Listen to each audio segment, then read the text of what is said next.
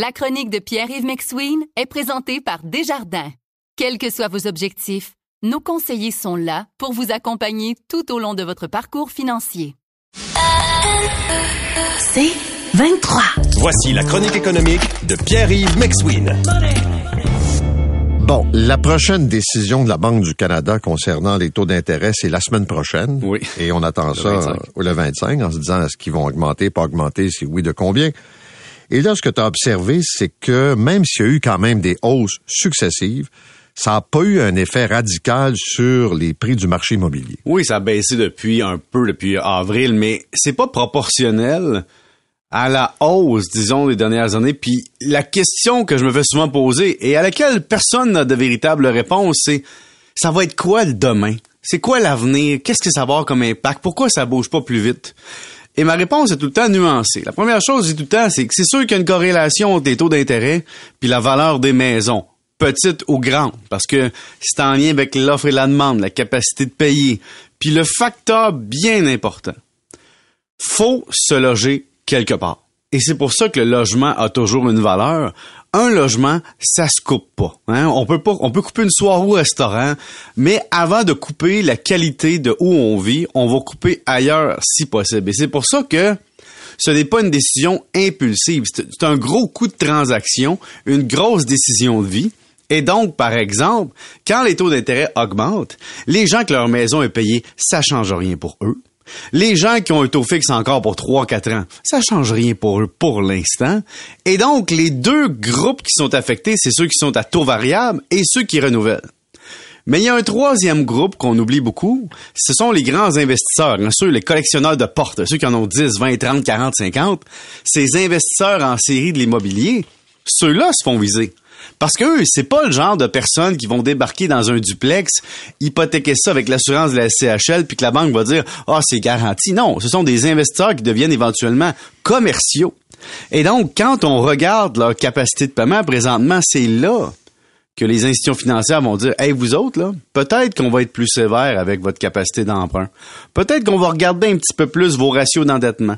Peut-être même qu'on va vous dire ça me prend plus de capital pour acheter un immeuble. Et donc, tous ces effets-là ne se voient pas du jour au lendemain. Même les vendeurs, Paul, il y a des gens qui ont des billets d'ancrage incroyables. Ils sont fixés dans un temps sur la valeur de leur immeuble, puis ils veulent pas vendre en bas de ça. Ben, pour qu'ils vendent à un prix plus bas, va falloir qu'ils soient forcés, c'est-à-dire qu'il y a des besoins financiers ou qu'ils veulent changer de vie, qu'il y a un divorce, que les enfants aient besoin d'argent, peu importe. C'est pour ça qu'il y a des immeubles sur le marché qui restent là pendant un mois, deux mois, à des prix qui sont bien plus hauts que la valeur marchande et que le prix baisse pas. Et donc, même si on prévoit des baisses de valeur, ça veut pas dire que le vendeur est prêt à baisser tout de suite et qu'il est obligé de baisser tout de suite ou même qu'il veut aller sur le marché. Il y a peut-être quelqu'un présentement qui vendrait sa maison, mais voyant le marché, il dit, garde, je la mettrai pas tout de suite. Je vais attendre que la situation se stabilise. Et donc, tout ça a un impact évidemment sur la vitesse à laquelle le marché descend ou se stagne. Et est-ce que ça...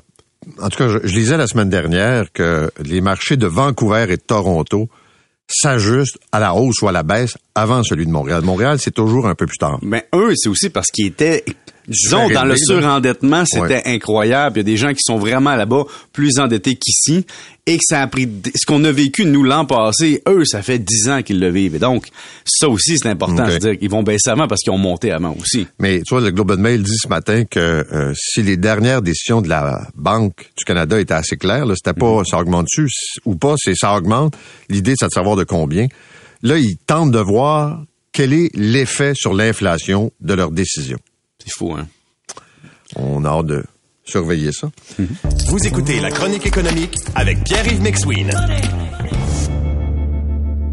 Ici Patrick Marcelet. Dans la deuxième saison de mon balado Relève-toi, je reçois des personnalités d'ici qui ont su se relever après de difficiles épreuves. Cette semaine, Patrick Marcelet reçoit Geneviève Rioux. Il y a tellement eu plus d'hommes qui m'ont tendu la main après ça que d'hommes qui m'ont fait mal dans ma vie. Je veux pas laisser les hommes qui blessent gagner. C'est pas supposé d'arriver une fois, encore moins deux fois. Qui garantit que ça arrivera pas une troisième fois? Relève-toi, disponible dans la section balado du site web de votre station Cogeco Média. Présenté par les Centres de prévention du suicide du Québec. Maintenant, tu observes, sans doute un peu comme moi, la multiplication des offres de coaching, mais du coaching de toutes sortes. Là. Oui. Puis là, je me demande, coudon, es-tu si désorienté que ça par rapport à une autre époque ou si que c'est plus facile de faire de la publicité? Et c'est peut-être ça la réalité, c'est que sur les médias sociaux maintenant, de partir du coaching, c'est un coût très faible. La publicité est pas si chère. Tu peux viser ta clientèle ton coût, c'est d'avoir ton bureau chez vous. Puis maintenant, tu peux te déclarer expert ou personne expérimentée et tenter de monétiser ton expérience. Mais là, tu as des coachs en santé, en nutrition, en mindset, en stratégie d'affaires, en gestion d'entreprise, en pensée positive, coaching au féminin, coaching de placement au féminin masculin, coaching en immobilier, en investisseur boursier, en croissance personnelle, en marketing. Il a pas de fin. Et ce qu'on remarque, c'est la fusion des genres entre coaching, consultant et formateur.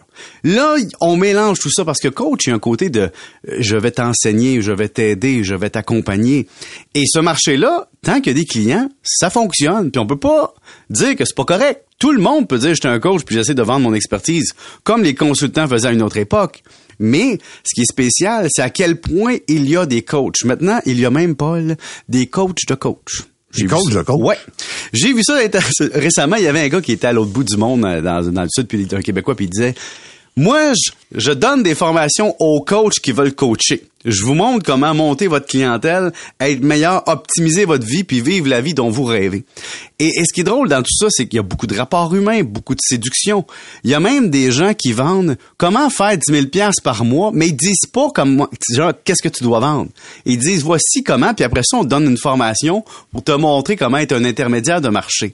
Mais ce qui est fascinant, c'est de voir l'approche en ligne exploser, de voir le nombre de coachs exploser, les vidéos exploser, puis la demeure, la question demeure, y a-t-il tant de monde à coacher que ça?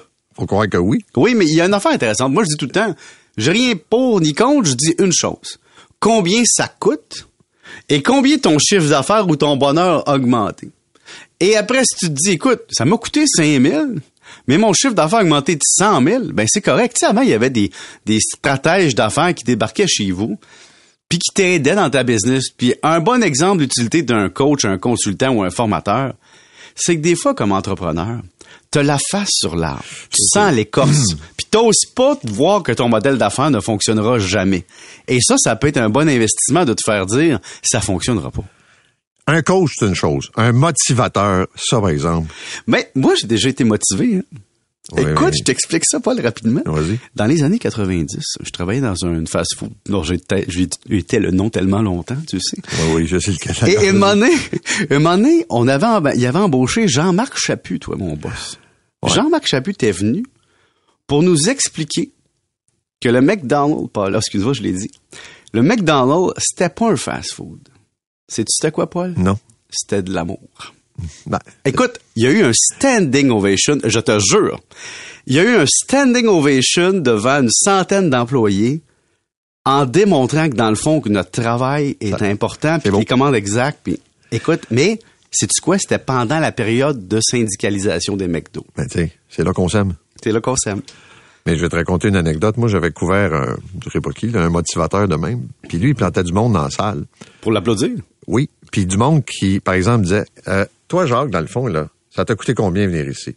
Les cours, là, tu sais, les formats euh, séminaires. 20 piastres. Ça vaut-tu la peine à y mettre? Non, mais attends, plus que ça. Mettons 1000 piastres. OK. Il dit 1000 piastres. Toi, Jacques, là, va faire une affaire. Je te redonne le 1000, puis toi, tu me redonnes tout ce que je t'ai apporté.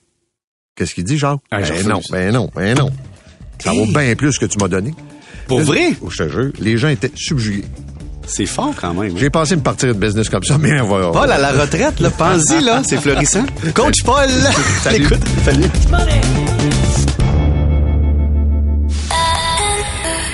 C'est 23.